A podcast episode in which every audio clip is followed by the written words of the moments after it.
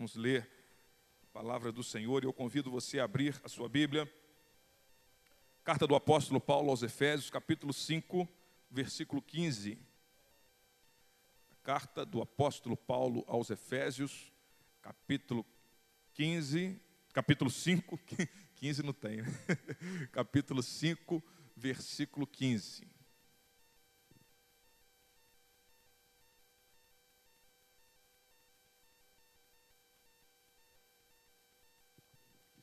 Deixa aberta a sua Bíblia aí, nós já vamos fazer a leitura do texto, mas eu gostaria de fazer uma pergunta para você, meu querido. Já teve alguma situação na sua vida que você se recorda e fala e pensa assim: eu me arrependo de ter feito isso, como eu fui insensato, como eu fiz isso por insensatez, coisas da juventude, talvez, erros que a gente comete e lá na frente a gente pensa: poxa vida, se eu pudesse voltar atrás, eu teria feito diferente. Eu tenho certeza que você pode olhar e perceber coisas assim. Eu olho para a minha vida e vejo. Eu desperdicei uma oportunidade na minha adolescência. Meu pai trabalhava no Colégio Grambre, e na época o Grambre tinha uma boa estrutura é, educacional, e eu tinha bolsa, podia estudar lá. Meus pais não tinham condição de pagar, mas eu podia estudar por causa da bolsa que era concedida aos funcionários. Estudei desde o primeiro ano, mas desperdicei. Entrou a adolescência ali, os ensinos fundamentais, não fui empurrando com a barriga, repeti, abandonei, parei de estudar. E achava que aquela era a melhor decisão da minha vida naquele momento. E os anos passaram, eu falei, meu Deus, e agora? Eu preciso fazer alguma coisa. Servi o exército e a oportunidade, fiz o concurso, fiz a prova da polícia, não tinha nem terminado o ensino médio, passei pela graça de Deus e eu precisei arrumar uma correria louca para terminar o ensino médio, para apresentar lá que precisava ter o um ensino médio. Aí fiz supletivo, é, é, é, uma prova do Enem, pegou umas matérias, SESU, juntei tudo lá, no final das contas deu certo.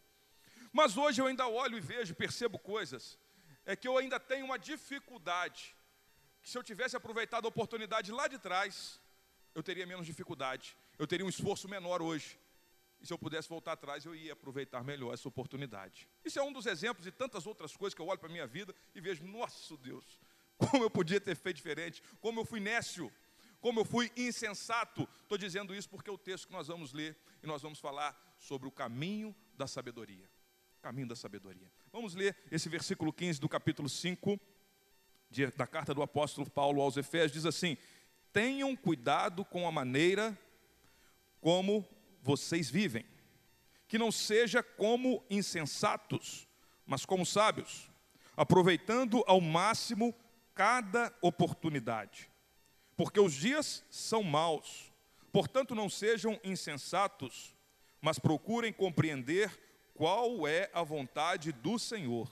Não se embriaguem com vinho que leva à libertinagem, mas deixem-se encher pelo Espírito falando entre si com salmos, hinos e cânticos espirituais, cantando e louvando de coração ao Senhor, dando graças constantemente a Deus Pai por todas as coisas, em nome de nosso Senhor Jesus Cristo.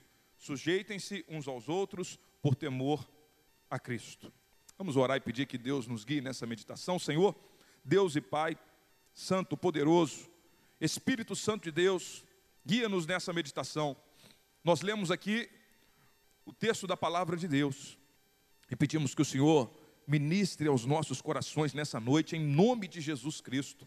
Fale a esse teu filho, fale a essa tua filha, ó Pai, por tua graça e bondade, abra os nossos olhos, ilumine a nossa mente que o nosso coração nessa noite seja uma terra fértil e o Senhor venha nos tornar mais sábios, venha nos tornar sábios, venha nos guiar nas nossas decisões, nas nossas escolhas, nas nossas atitudes, que sejamos, ó Deus, fortalecidos, enchidos por Ti e dirigidos para viver conforme a Tua vontade para a nossa vida, em nome de Jesus, amém. Graças a Deus, aleluia.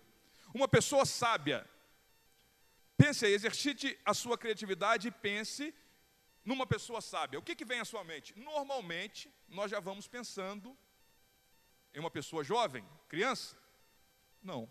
Normalmente a gente pensa numa pessoa mais velha, numa pessoa que já viveu alguns anos, com cabelo branco, às vezes com a barba grande, com a roupa grande, com uma roupa, uma vestimenta bem específica, e a gente tem essas imagens, e, e, não é à toa, né? Porque normalmente as experiências da vida, a pessoa vai atingindo uma certa idade, isso é, é, é, é um fator positivo que ajuda a desenvolver a sabedoria. Mas isso não é uma regra. A sabedoria não é exclusivamente a idade da pessoa. O fato dela ter muita idade não significa necessariamente que ela é uma pessoa sábia. Outro fator que nós observamos é quando nós pensamos já no jovem. Algumas características do jovem. E eu ainda me enquadro nisso e a gente está vivendo uma transição, né?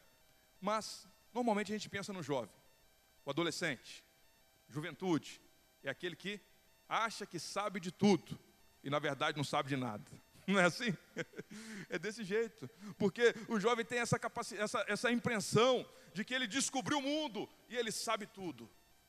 E às vezes ele sabe alguma coisa, aprendeu alguma coisa, ele sabe argumentar melhor às vezes que o pai, que a pessoa mais velha, e ele acha que sabe. Ele acha que ele alcançou a sabedoria. E aí nós observamos, observamos que os jovens têm às vezes essa impressão de que ele sabe de tudo. Mas a palavra de Deus nos chama que não é o fator idade, nem a pouca idade, nem a muita idade. Isso pode ser usado por Deus, mas se não for usado pelo Senhor, dirigido pelo Senhor, pessoa vai ter muita idade e não vai desenvolver a sabedoria. Não vai desenvolver. Eu me lembro de um fato, uma pessoa mais velha, é, bem mais velha, tinha mais de 80 anos, um senhor, e nós fomos na casa dele, trabalhava lá no sul de Minas, trabalhando na cidade de Tocos do Mogi. Alguns vão lembrar do nome dessa cidade aí, né? Eu fui com os colegas lá de serviço, é, intervir numa situação que o rapaz tinha quebrado tudo, o filho desse senhor, o filho dele já era bem mais velho do que eu, e aí nós entramos na casa dele, e aí perguntamos, você vai ter que ir, vai por bem ou vai por mal? O meu amigo ali, ele sabe, às vezes eu chamo ele, quando a pessoa fala, fala que não vai, ela tem que ir, de um jeito ou de outro. Aí ele não quis ir, tivemos que fazer força com ele, mobilizar e tal. E o senhorzinho estava no canto lá, tinha deixado a gente entrar. E quando a gente menos espera, aquele senhor, com 80 anos ou mais, pegou uma faca e veio para cima da gente. E aí tivemos que intervir, jogar ele para o chão, e o senhorzinho forte, e joga, porque e a gente não sabe, vai, vai machucar, mas não, mas tivemos que fazer força, prender e levar ele também em uma situação totalmente é, desagradável, porque era um senhor trabalhador, não, não era pessoa envolvida com crime, mas teve que tomar aquela atitude, por causa de uma insensatez, apesar da muita idade uma insensatez. Então, o fator idade não é necessariamente significado de é, sabedoria, mas ele ajuda. Agora, antes de nós traçarmos esse caminho da sabedoria, olhando para o texto aqui que nós lemos, nós vamos pensar o que não é. Nós já falamos sobre a idade. A idade necessariamente não é significado de sabedoria.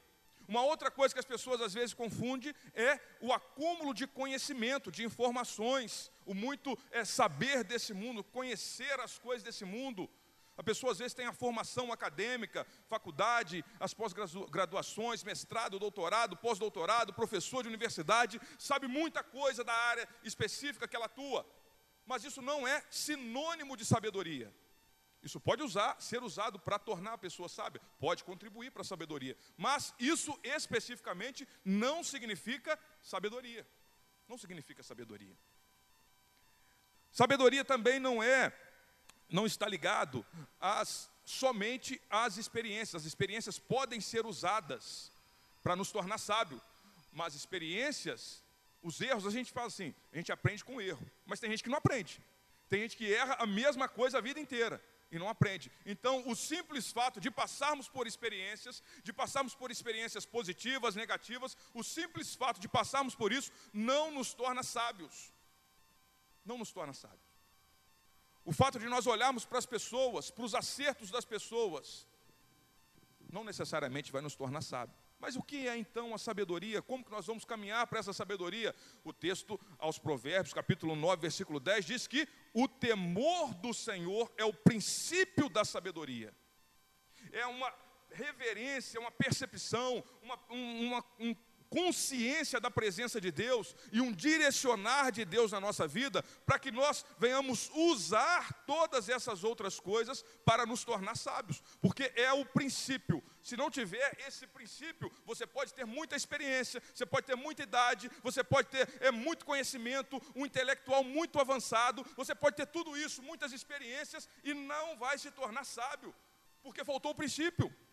O princípio é o temor do Senhor, é a presença de Deus, é vida com Deus, e é Ele nos movendo para que nós possamos aprender com os nossos erros, para que possamos aprender com o passar dos anos, com as nossas experiências, para que possamos aprender e usar o conhecimento que nós temos a oportunidade de conhecer para usar com sabedoria. Sabedoria é perceber o mundo, é olhar o mundo da visão de Deus, da palavra de Deus, compreender a vontade de Deus, como está aqui no texto, perceber que nós podemos acertar, fazer as nossas escolhas, tomar atitudes corretas, dirigidos pelo Espírito Santo de Deus. Esse é o caminho da sabedoria que nós vamos percebendo aqui. E o apóstolo Paulo, quando escreve essa carta aos Efésios, ele está preso, depois de ter passado um tempo, quando essa igreja começou, e essa igreja começou, ele passou muito tempo lá, ensinando. E a cidade de Éfeso era uma cidade grande, tinha uma grande relevância econômica, religiosa, tinha um grande templo da, da deusa Diana, tinha um, um anfiteatro gigantesco para a época, para os padrões da época, e uma cultura, um conhecimento natural das coisas que as pessoas vivenciavam dessa forma. Só que o apóstolo Paulo escreve para as pessoas de Éfeso, para aquela igreja, e ele lança um alicerce nos primeiros capítulos dessa carta, lança uma doutrina, lança uma verdade gloriosa que é o Evangelho, que é Jesus Cristo, que é o que Deus fez por nós. E ele vai falar com a igreja de Éfeso, falando que nós somos o corpo de Cristo, a igreja é o corpo de Cristo. E o que, que Jesus fez por essa igreja? E depois que ele lança esse alicerce, falando de uma verdade gloriosa, ele então começa a falar: olha só, nós que vivemos, que fomos transformados, que vivemos firmados nessa verdade, como que a gente tem que viver? Viver em unidade, a igreja precisa viver a unidade, precisa viver longe da imoralidade desse mundo. O que furtava, não furte mais. O que mentia, não minta mais. A gente não pode se amoldar aos padrões deste mundo. Nós temos uma vida diferente e vamos viver agora de forma sábia longe da imoralidade, longe do pecado, longe dessas imundícies, dessa imoralidade desse mundo. É assim que nós precisamos viver. E ele vai descrevendo algumas práticas da vida cristã, daqueles que foram transformados pelo Evangelho, pelo poder de Deus. E chega nesse ponto da carta, ele diz assim: Meus irmãos, tenham cuidado com a maneira como vocês vivem. Ele já tinha traçado algumas coisas da maneira que o crente deve viver. E ele fala: Tenham cuidado, meus irmãos, para que nós possamos viver de forma sábia, de forma sábia. E quando nós pensamos no tempo de viver, a sabedoria é o tempo que você tem, que é hoje. Se é jovem, o jovem começa a caminhar na sabedoria. Quer dizer que ele vai viver, vai ser o grande sábio? Não, é um caminho que nós vamos trilhando. Salomão, quando ele pede sabedoria para Deus, a gente conhece essa história.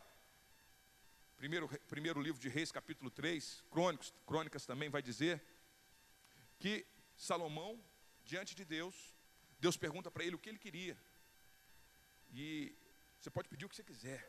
Salomão assume o reinado e ele pede sabedoria. Por quê? Porque ele reconhece a sua incapacidade de exercer a função para a qual Deus havia lhe chamado. Ele é humilde. Ele não tem um, ele é jovem. Salomão é jovem nessa época. Mas ele não é levado por um coração soberbo por um auto, uma autossuficiência. Não, ele, naquele momento da vida dele, ele reconhece a sua incapacidade, ele fala: Senhor, eu sou incapaz, eu não tenho capacidade de governar toda essa nação que o Senhor tem me confiado. E ele então pede sabedoria a Deus, e Deus concede sabedoria para aquele jovem, e a gente conhece a história de Salomão, de tantas é, manifestações de sabedoria que Deus usou ele, e apesar de, no final da vida, ter ido por um caminho nada sábio, mas durante grande parte do seu reinado, ele viveu e exerceu de forma sábia aquilo que Deus havia lhe confiado. E nós vamos entendendo então, meus queridos, que o caminho da sabedoria, ele precisa ser vivenciado diariamente. O caminho da sabedoria é um caminho para ser vivenciado diariamente. Vamos nos voltar para o texto que nós lemos, ele diz assim, no versículo é, no versículo 16, assim: aproveitando ao máximo cada oportunidade, porque os dias são maus. Os dias são maus. Isso é uma realidade. Isso é uma verdade.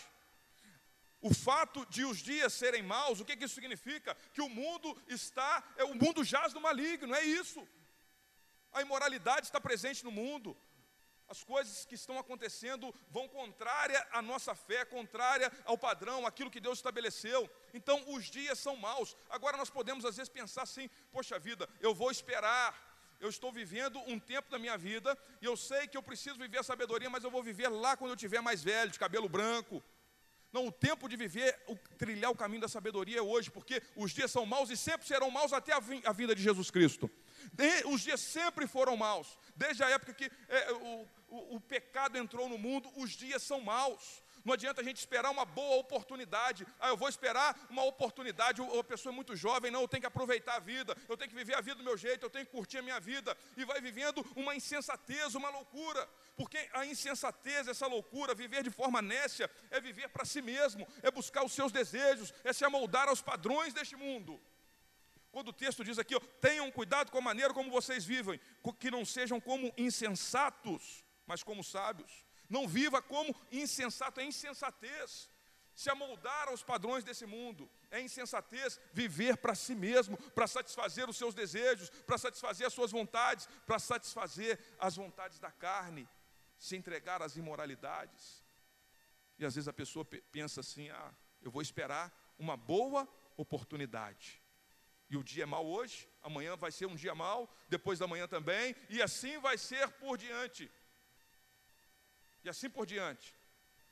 E nunca vai chegar uma oportunidade, pelo contrário, você vai se afastando cada vez mais da sabedoria de Deus, vai tomando decisões cada vez mais erradas e colhendo as consequências dos erros, das loucuras, das insensatez da vida, porque a, a, a, a consequência ela vem, tudo que nós plantamos nós vamos colher. A semeadura ela vai vir. Se nós semeamos insensatez, se nós semeamos loucura, nós vamos colher os frutos disso nós vamos sofrer as consequências disso.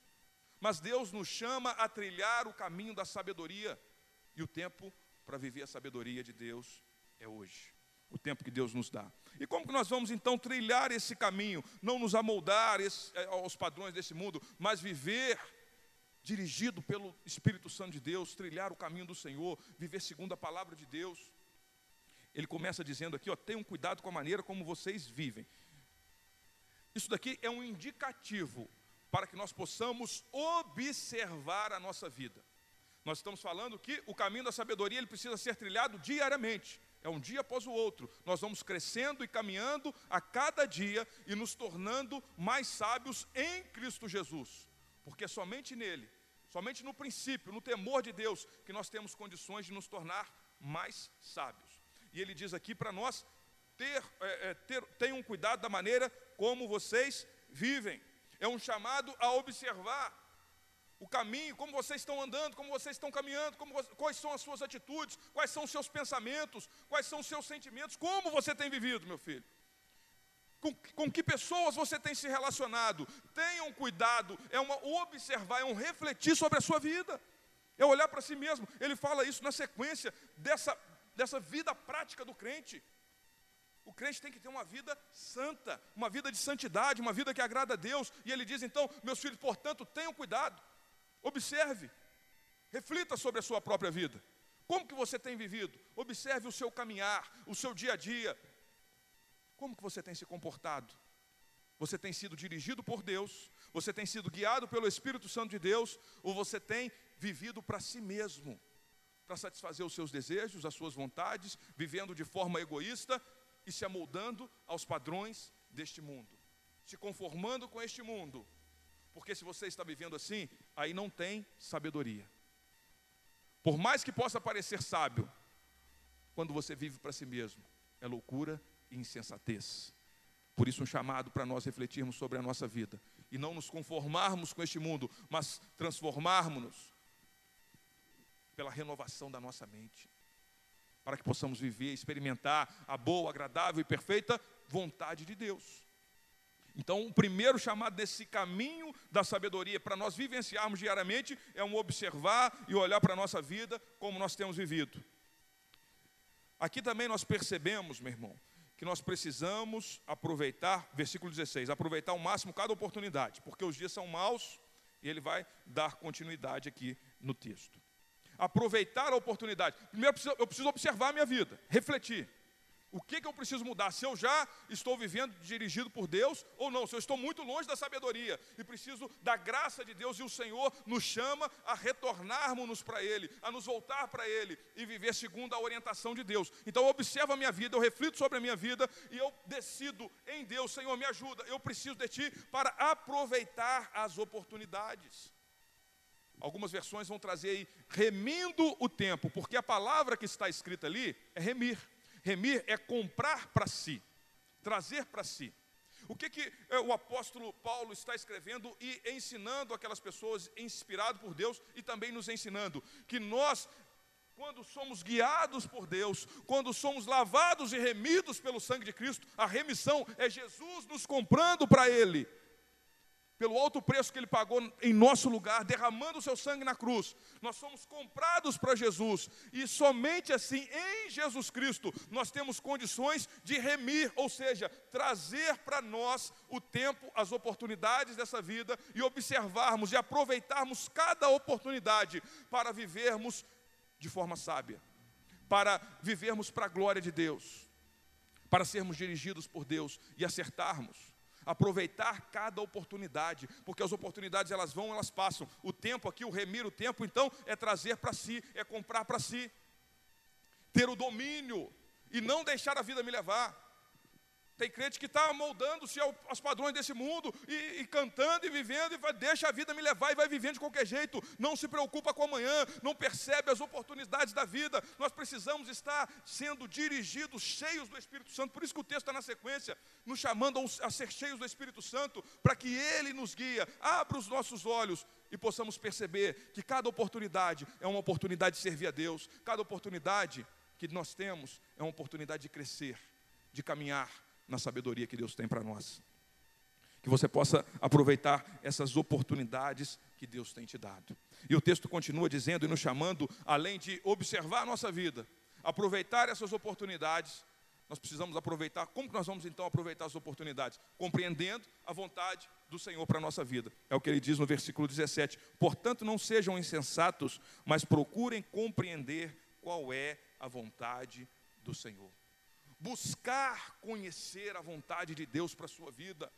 Isso é revelação de Deus, revelação das Sagradas Escrituras e o Espírito Santo de Deus abrindo os nossos olhos para que possamos compreender a vontade de Deus.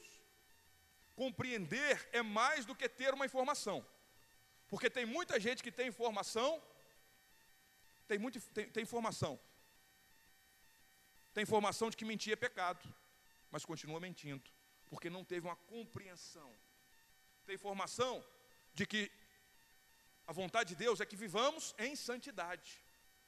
Mas ele não compreendeu isso. E ele continua vivendo entregue à imoralidade, aos pecados, porque não teve uma compreensão clara da vontade de Deus, e isso enchendo o seu coração. Aqui é um buscar compreender de fato que nós fomos chamados para agradar a Deus, para viver segundo a vontade de Deus, e nisso tem sabedoria compreender a vontade de Deus para a nossa vida, a revelação, buscar na palavra de Deus, buscar conhecer e trazer isso para o coração. Não ser apenas uma letra que a gente lê e conhece as histórias da Bíblia, mas que a palavra de Deus encha a nossa vida, um desejo ardente de buscar conhecer e prosseguir em conhecer a palavra de Deus, conhecer o nosso Senhor, se relacionar com Deus e viver para a glória de Deus. Buscar compreender a vontade do Senhor, de Deus a cada dia. Qual é a vontade do Senhor para a sua vida? Nós buscamos nas Escrituras, nós buscamos em Deus, nós caminhamos com o Senhor. O caminho da sabedoria precisa ser vivenciado diariamente. Quanto que eu vou observar a minha vida? Todos os dias você precisa refletir, examinar a si mesmo. Não é só no dia da ceia, mas crie o hábito de olhar para a sua vida. Senhor, hoje eu aproveitei as oportunidades para te servir. Hoje eu vivi para a tua glória. Se eu cometi pecados, erros, pedir perdão, ter esse hábito de olhar para si mesmo como que eu tenho vivido. Porque os dias são maus, mas o Senhor é bom. Como que eu tenho vivido? Senhor, eu tenho aproveitado as oportunidades, me ajuda. E decidir aproveitar cada oportunidade que Deus te dá. Se você está trabalhando num lugar, e às vezes é um lugar que você não gosta, mas entenda que ali tem uma oportunidade de você ser luz, de você glorificar Deus. Se você está trabalhando num lugar que você gosta e as coisas estão dando certo, entenda que ali é uma oportunidade que Deus está te dando de você ser luz, de glorificar Deus, de crescer, de caminhar o caminho da sabedoria, meu irmão. Se na sua família as coisas estão difíceis, perceba como você pode agir com sabedoria, como você vai perceber, como você vai compreender a vontade de Deus, buscando no Senhor. Cada oportunidade, nos estudos, no trabalho, no lazer, foi passear, foi jogar bola, o cara que gosta de jogar bola, foi, foi, foi, viajar com a família, foi para a praia. Meu irmão, não se disperse da sua vida cristã, porque a gente não separa vida cristã na igreja. Ah, não, agora eu estou passeando com a minha família, eu me dispersei disso. Não, meu irmão, você é crente em todo lugar, no trabalho, na escola, no lazer, aonde você estiver. Perceba que sempre Deus vai nos dar oportunidades para crescermos na sabedoria. Algumas oportunidades são obstáculos, dificuldades da vida que Deus quer nos ensinar. Outras são coisas que nós recebemos, conquistamos e nós precisamos aprender a administrar, a ser mordomos, sem ser dominado por aquilo. Ganhou muito dinheiro ou teve um aumento salarial muito grande, não ser dominado por aqui, aquele benefício, aquela bênção de Deus. Não trocar o Senhor que abençoa pela bênção do Senhor. São sempre oportunidades de crescermos na sabedoria e entendermos que sabedoria é viver única e exclusivamente para Deus, ser dirigido pelo Espírito Santo de Deus e trilhar o caminho que o Senhor tem para nós. O caminho da sabedoria precisa ser vivenciado diariamente. E para ser vivenciado o caminho da sabedoria, caminhar na sabedoria, é, é, nós precisamos crescer na comunhão com Deus. Nós precisamos vivenciar isso todos os dias. E como que nós vamos vivenciar? Quando nós estamos crescendo, amadurecendo na comunhão, na intimidade, no relacionamento com Deus. O texto vai continuar dizendo o seguinte: não se embriaguem, versículo 18: não se embriaguem com vinho que leva à libertinagem, mas deixem-se encher pelo Espírito. Aqui ele vai falando do enchimento do Espírito Santo de Deus. E o Espírito Santo de Deus é ele não é uma força somente. Ele não é um vento somente, apesar dele se manifestar no Pentecostes como um vento impetuoso. Apesar dele ser forte, ter toda a força, mas ele não é só isso. O Espírito Santo de Deus é uma pessoa, uma pessoa com quem nós nos relacionamos, que preenche a nossa vida, que enche o nosso coração. E o crente, aqui o apóstolo Paulo já tinha lançado as bases, eu falei no início lançado o alicerce, ele já tinha dito no início dessa carta que nós somos selados com o Espírito Santo de Deus. Ele nos, ele nos sela, nos marca. E aqui ele chama, meus, meus irmãos, vocês que já foram selados, já foram marcados, agora vocês precisam ser cheios. Se deixem encher pelo Espírito Santo de Deus. E o que, que ele usa para chamar a atenção desses irmãos e a nossa também, para sermos cheios do Espírito Santo? Uma comparação. E qual é a comparação que ele usa? Com a embriaguez. Não se deixem embriagar pelo vinho que leva à libertinagem, mas enchei-vos, deixem-se encher, ou enchei-vos do Espírito Santo de Deus. E aqui nós precisamos entender por que, que o apóstolo Paulo utiliza essa comparação. Primeiro, porque elas têm coisas semelhantes. Existe uma semelhança. Por isso que para se ter uma comparação tem que ter algo de semelhante entre a, as declarações e depois fazer aquela comparação. O que que se assemelha? É uma influência forte, uma influência grande, porque a pessoa embriagada, ela está sob a influência do álcool. Ela está sendo dirigida pelo álcool, ela está sendo conduzida pelo teor alcoólico, por aquela é, é, é, é, manifestação da embriaguez na vida dela. E a pessoa cheia do Espírito Santo, ele é influenciado, dominado, cheio, induzido, conduzido pelo Espírito Santo de Deus. Ele não vive para si mesmo. Nós já falamos que é insensatez viver para si mesmo. Mas a sabedoria é ser dirigido, ser guiado pelo Espírito Santo de Deus, e essa comunhão, esse crescer na comunhão, é uma entrega. A pessoa que se entrega à embriaguez, se entrega ao vinho, ele vai acabar sendo levado para a libertinagem. É uma entrega Agora nós somos chamados como crentes a não nos entregarmos à embriaguez, mas nos entregarmos para sermos cheios, percebermos cada vez mais a presença do Espírito Santo de Deus na nossa vida e deixar que Ele nos guie, se deixar ser dominado. O que é deixar ser cheio do Espírito Santo? Deixar ser dominado, governado e é conduzido pelo Espírito Santo de Deus, meu irmão que o Espírito Santo venha nos encher. Nós precisamos crescer na comunhão com Deus. Crescemos quando entendemos isso. Então, essa comparação do vinho que leva à libertinagem. Agora fica tudo diferente, porque o vinho faz a pessoa perder o controle, perder o domínio de si, e ela faz coisas que ela nem se lembra, e depois ela se arrepende, ela fala: que insensatez, como que eu fiz isso? Estava totalmente embriagado. Às vezes ela nem se lembra, alguma pessoa conta, você fez isso, isso, isso, porque ela estava dominada e dominada, e esse domínio do álcool fez com que a pessoa perdesse o controle da sua vida. Agora, o Espírito Santo de Deus, quando ele nos enche, é o contrário, porque ele nos dá domínio próprio. Ele traz à tona uma capacidade de dizer não para o pecado, de dizer não para a imoralidade, de ter um domínio próprio, meu irmão de ter um controle, não de si mesmo, mas cheio do Espírito Santo, ele restaura a capacidade de ter um controle, de ser conduzido por Deus, de entender que eu posso dizer não para os meus desejos, para a minha carne, para a imoralidade e dizer sim para Deus, de viver em santidade, de ser guiado e dirigido pelo Espírito Santo de Deus. Então seja cheio, ser cheio é ser dominado, é governado. E quando nós olhamos para a vida cristã, nós entendemos que não basta, não basta se abster da embriaguez, da bebida alcoólica, do vinho.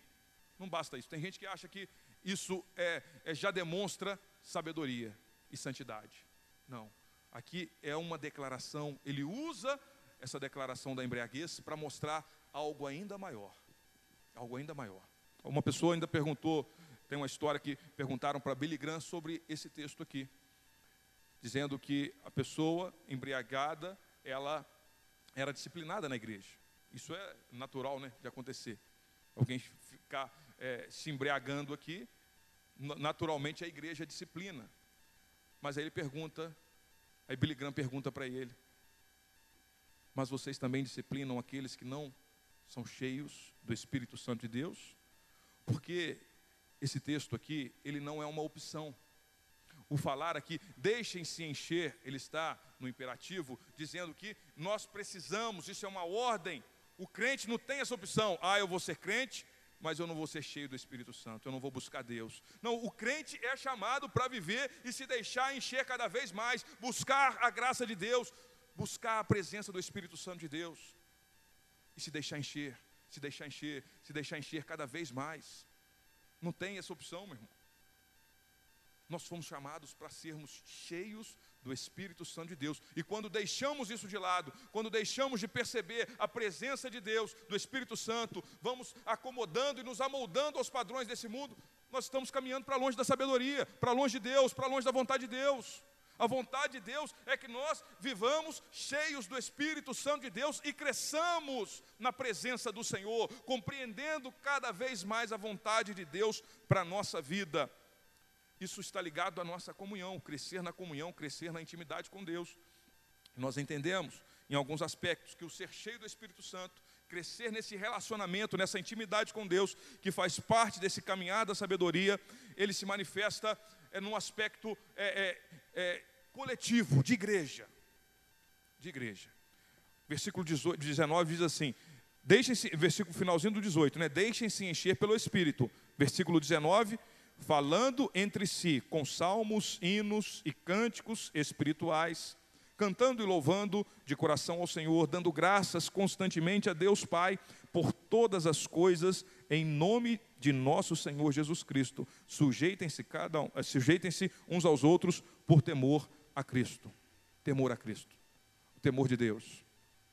Esse manifestar do crescer na comunhão, crescer na intimidade, crescer no relacionamento com Deus, ele se manifesta, ele é, é, é vivenciado na igreja, na igreja local cantando, louvando a Deus juntos, adorando a Deus juntos. Então, ele tem esse aspecto congregacional, a igreja congregada juntos, reunidos para louvar, para adorar, para cantar, eh, falar dos salmos, agradecer, demonstrar adoração, gratidão, vivenciar isso juntos. Porque nós fomos chamados para crescermos juntos na sabedoria. E às vezes a imagem que a gente tem de um sábio é aquele homem velho, barbudo, cabelo branco, vivendo isolado. A imagem do, é ligada ao monasticismo, né? o monge lá totalmente isolado.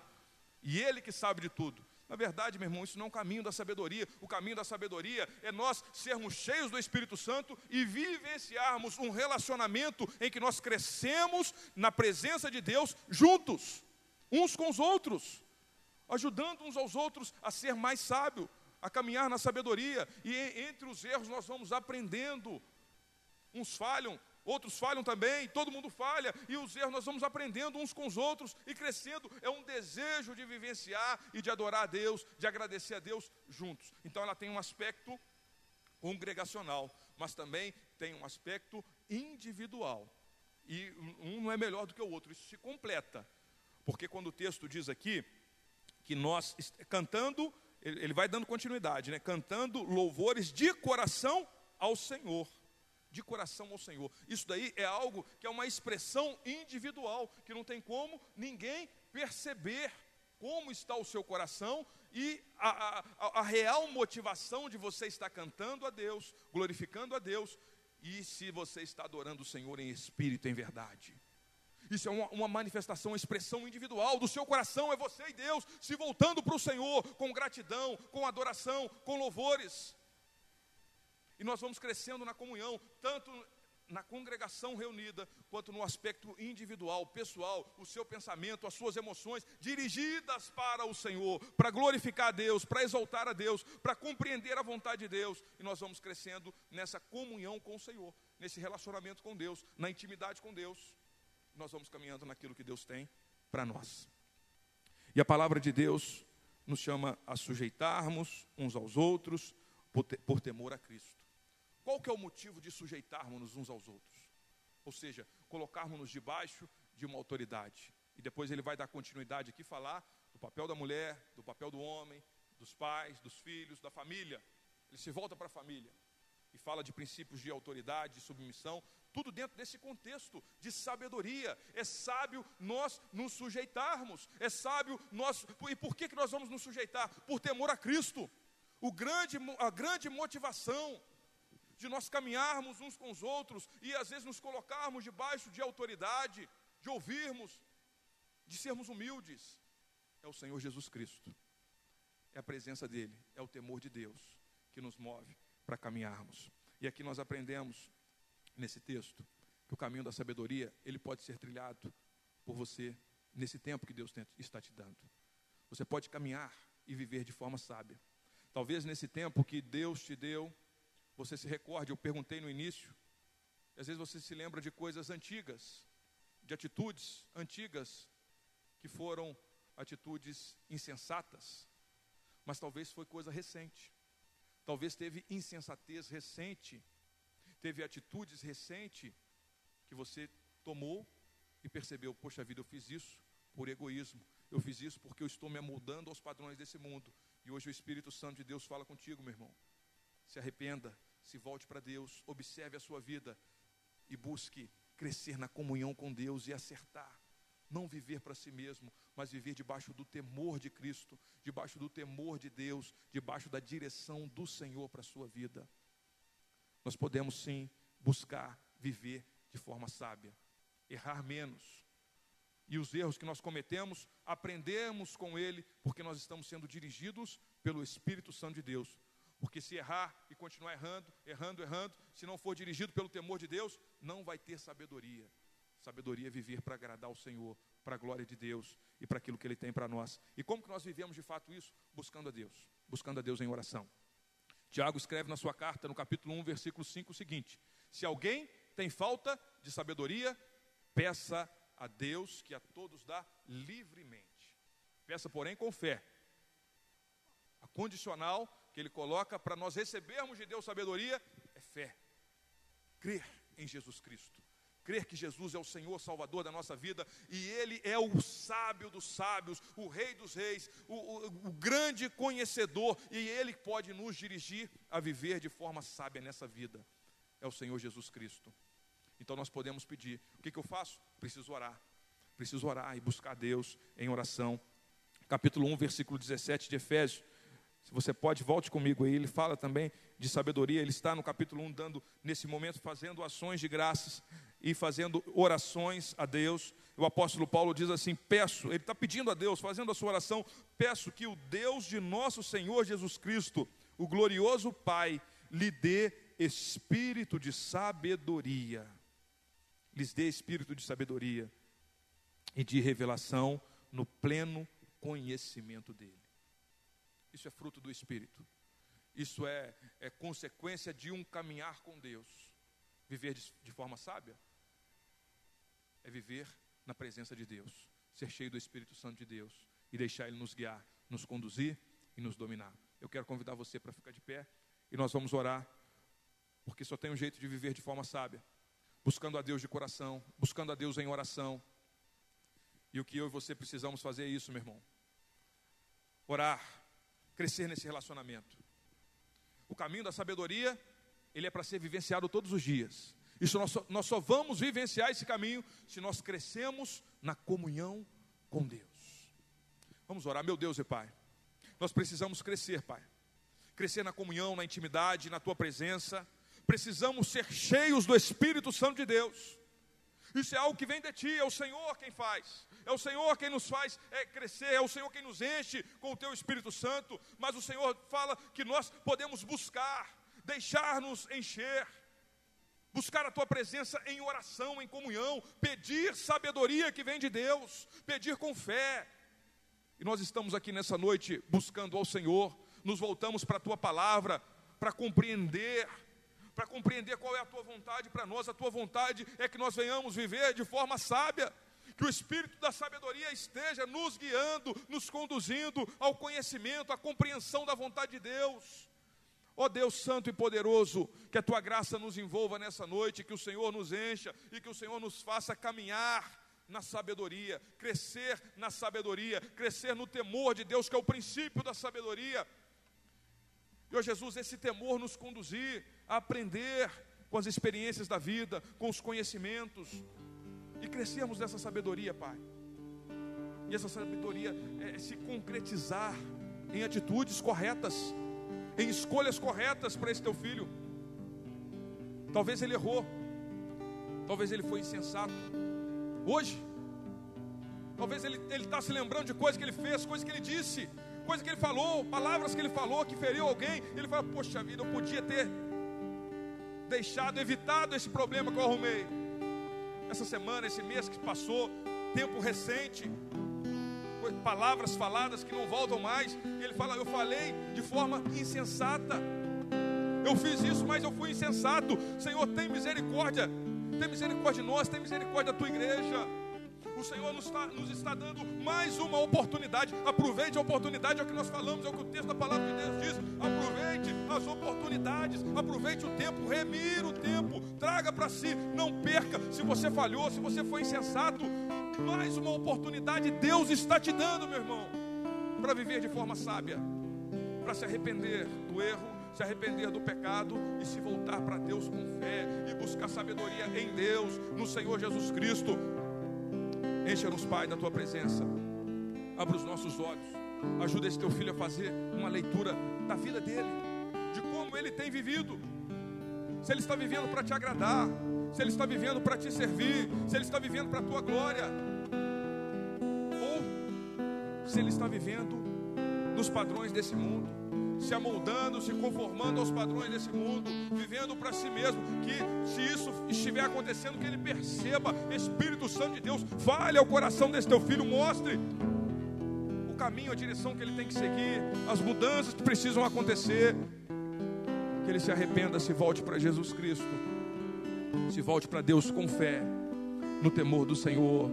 E ó Deus, o Senhor venha ajudar, sustentar e guiá-lo para que ele compreenda a tua vontade, para que ele cresça e seja cheio do Espírito Santo de Deus, e o, o, o Espírito Santo o conduza a valorizar a vida na igreja, a congregação, cultuar a Deus juntos e crescer em sabedoria junto, Pai. Ajuda esse teu filho a valorizar o congregar, o louvar a Deus, adorar o Senhor, demonstrar gratidão a Deus no culto. Mas isso também acontecer de forma pessoal, que o coração dele verdadeiramente se volte para o Senhor, com gratidão a Deus, e seja cheio da tua presença. Encha-nos, ó Pai. Encha-nos, Espírito Santo de Deus. Nós precisamos de Ti, Senhor. Precisamos ser cheios de Ti, Espírito Santo. Ser guiado, dominado, dirigido por Ti. E que o Senhor restaure em nós a capacidade de remir o tempo, de aproveitar as oportunidades e de viver de forma sábia. Em nome de Jesus Cristo. Amém. Graças a Deus.